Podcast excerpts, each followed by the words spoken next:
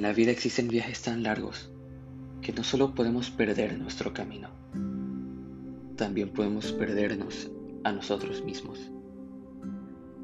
Hola, soy Ariel Abad y estás escuchando El viaje del poeta. El día de hoy te invito a descubrir quiénes somos. Este tema tiene un valor personal para mí, así que hablaré desde mi experiencia esperando que alguien se identifique con mi historia. No es nada trágica, así que todo bien. Durante toda mi vida he estado rodeado de personas que han tenido una imagen sobre mí. Compañeros de escuela, amigos e incluso mis padres. Siempre ha existido esa idea de que soy un buen chico, un buen estudiante, entre otras cosas. Y sí, de cierta forma yo era todo eso pero la gente tenía altas expectativas sobre mí. Tan altas que equivocarme era ir en contra de esa identidad que los demás habían creado. Equivocarse se sentía como decepcionar a todos.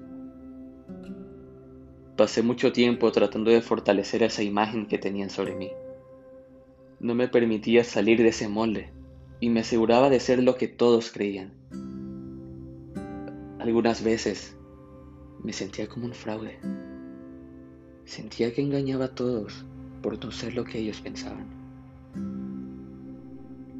Me había enfrascado tanto en ser ese alguien que todos pensaban que era. Y había olvidado que lo importante es ser fiel a nosotros mismos. No sabía quién era porque nunca me di la oportunidad de ser libre.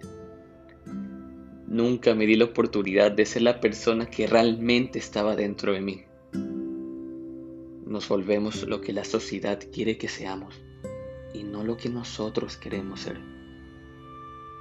Hace poco cumplí 18 años y aún sigo descubriendo quién soy en realidad. Responder esa pregunta no es algo que solo hagamos una vez. La incógnita volverá a aparecer en nuestras vidas. Constantemente debemos descubrir quiénes somos, porque cada día nos volvemos diferentes. Cada experiencia, cada acción, cada idea. Todo es un paso hacia adelante en el gran viaje de nuestra vida. Seamos libres de ser quienes somos. Seamos honestos y fieles a nosotros mismos. Forjemos nuestra identidad y no nos permitamos vivir en piloto automático. Quiero citar al episodio 323 de Despertando Podcast, el cual dice, Muchas veces actuamos sin siquiera pensarlo. Nos movemos casi por inercia y tomamos decisiones basándonos en lo que el mundo nos ha dicho que queremos y necesitamos.